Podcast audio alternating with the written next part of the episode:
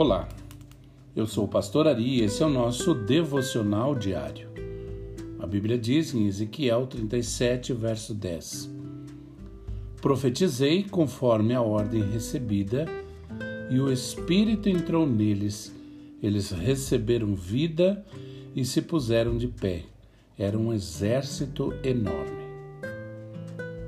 Suas esperanças podem estar mortas e os seus sonhos enterrados mas Deus pode fazê-los voltar à vida novamente.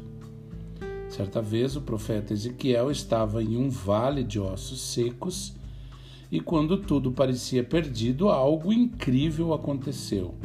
Deus disse a ele: Profetize ao Espírito, profetize, filho do homem, e diga-lhe: Assim diz o soberano Senhor: Venha desde os quatro ventos, ó Espírito, e sopre dentro desses mortos para que vivam. Profetizei conforme a ordem recebida, e o Espírito entrou neles. Eles receberam vida e se puseram de pé. Era um exército enorme. Ezequiel capítulo 37, versos 9 e 10. Toda vez que você ver um homem ou uma mulher sendo muito usado por Deus, saiba que existe uma grande chance deles terem passado pelo vale da dor, da rejeição e da humilhação.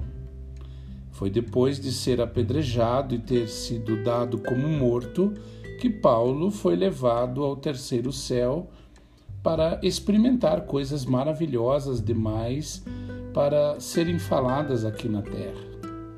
Leia 2 Coríntios 12, os versos 2 a 4. Foi depois de ter sido exilado na ilha de Pátimos que João foi arrebatado em espírito, ouviu a voz do Senhor e escreveu o livro de Apocalipse. O salmista disse: Pois no dia da adversidade ele me guardará protegido em sua habitação.